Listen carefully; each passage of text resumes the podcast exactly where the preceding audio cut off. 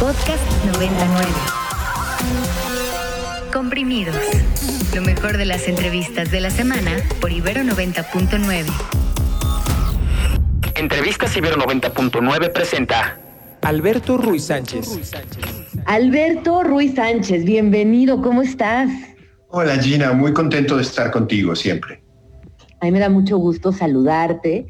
Eh, les recuerdo que además de editor, escritor, eh, un hombre muy talentoso, con más de 30 libros publicados, eh, es, es, una persona que tiene una claridad sobre la historia que a mí siempre me ha fascinado.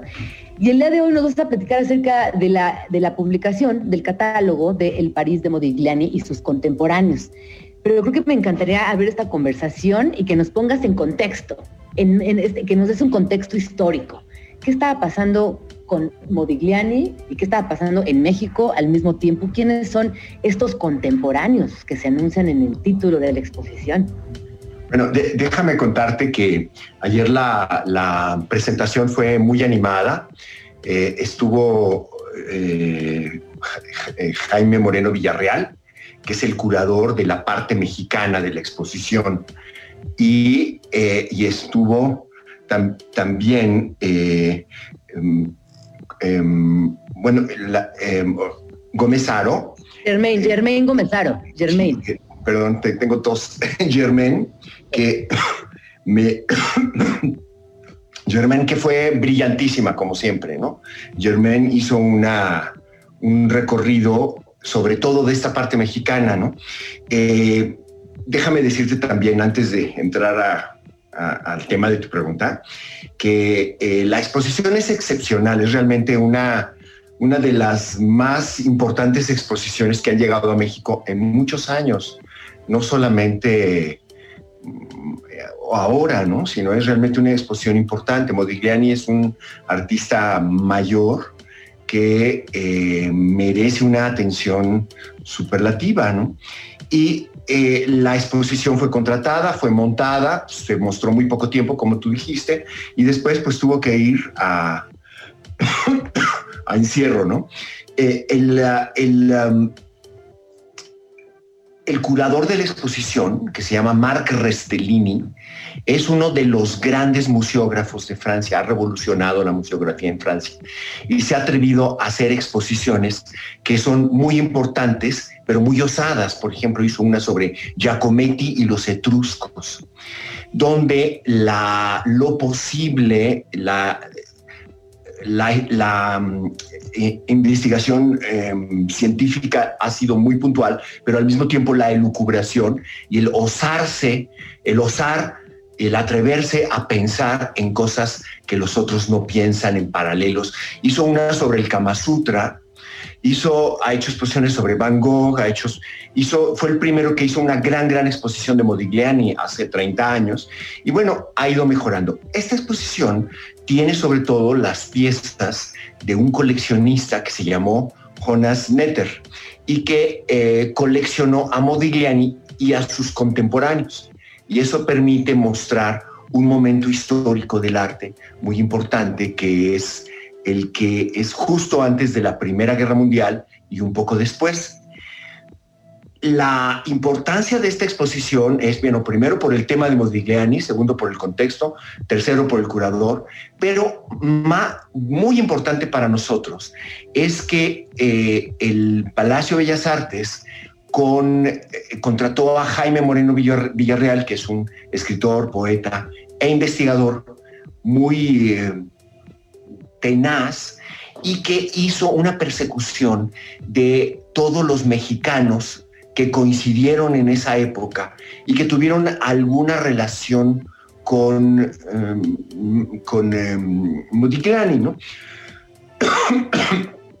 tiene tiene eh, el, el, el, mérito no solamente de mostrar algo de lo que ya se sabía y sobre nuevos ángulos, por ejemplo, es obvio que todo el mundo lo sabe que Modigliani y Matisse fueron amigos.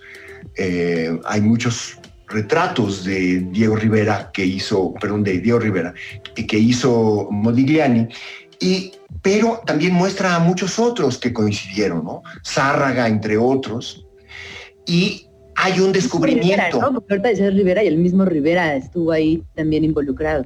Sí, sí, sí, por supuesto. O sea, Rivera es uno de los protagonistas de esta exposición.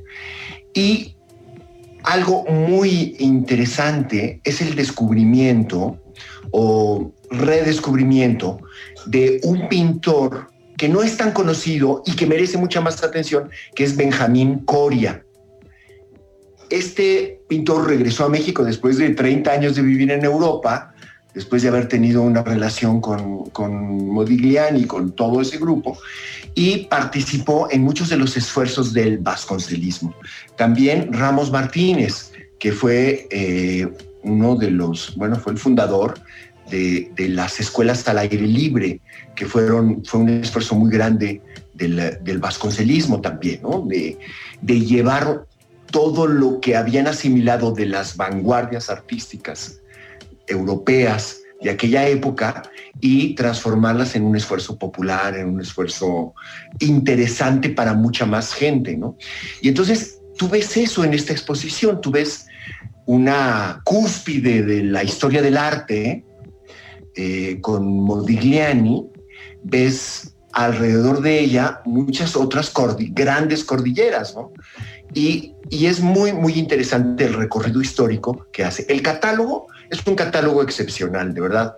Vale la pena, está, déjame hasta hacer el comercial, digo, no me, no me incumbe porque yo ni, ni fui editor ni nada, nada más fui eh, invitado a presentarlo. Pero esta, una edición realmente de lujo vale 490 pesos y los está, lo está vendiendo el, el museo en ventas arroba ampba.org.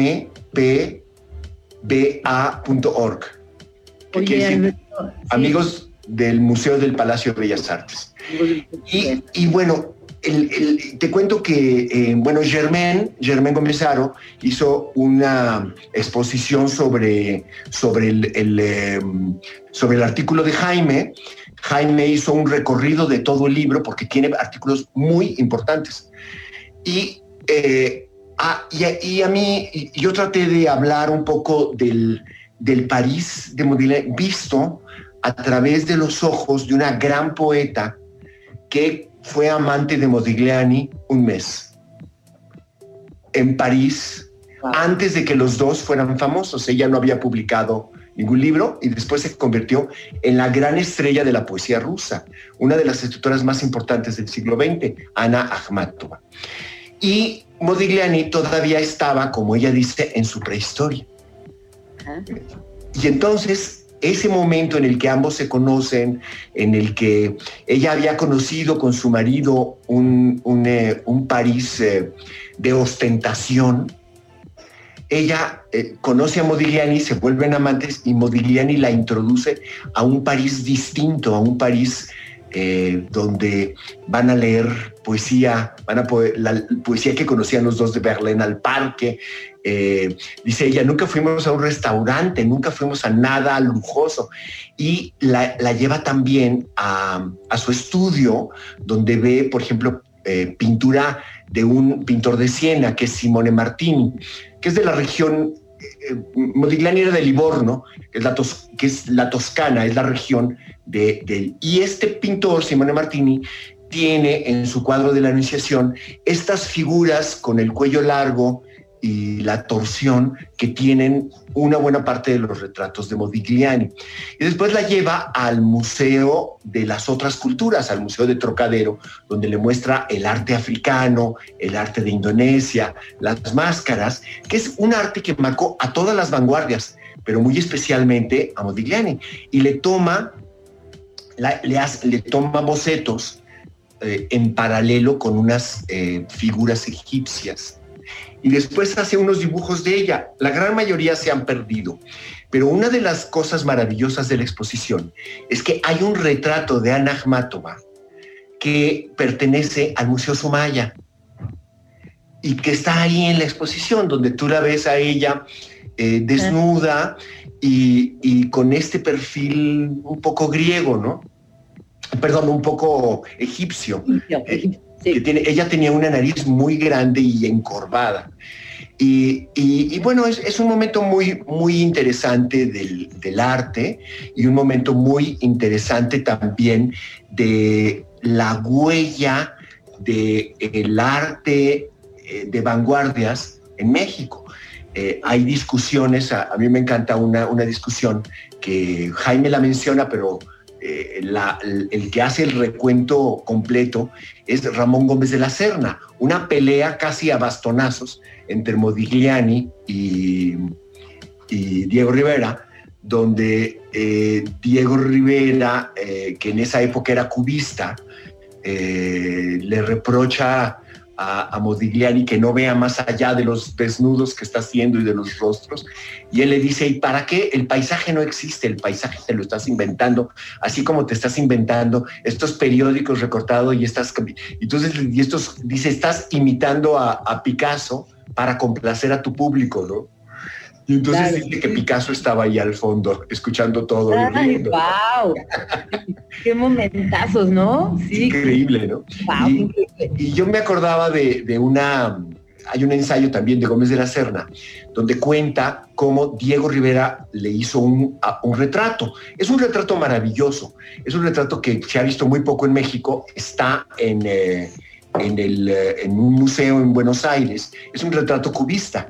Y entonces dice Gómez de la Serna que se sentó frente a Diego Rivera y le dijo, este, no me muevo, ¿verdad? ¿Cuánto tiempo quieres que me quede inmóvil? Dice, no, al contrario, es un retrato cubista, te tengo que pintar de frente y de perfil al mismo tiempo. Entonces, por favor, muévete. Oye, oye, ahora te pregunto, este, pues como toda tu trayectoria eh, en el quehacer de, en el quehacer literario, en la manufactura de los libros, en la parte de la edición, en la parte tan, tan específica de este gusto personal y aunado a, tu, a tu profesión.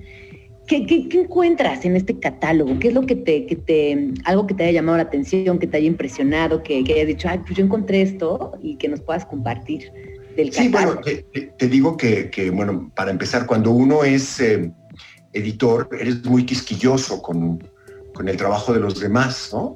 Y, muchas veces, aunque eh, no, aunque no coincidas, incluso no lo hubieras hecho tú así, eh, hay cosas que dices que son imperdonables, ¿no? Y eso es muy común.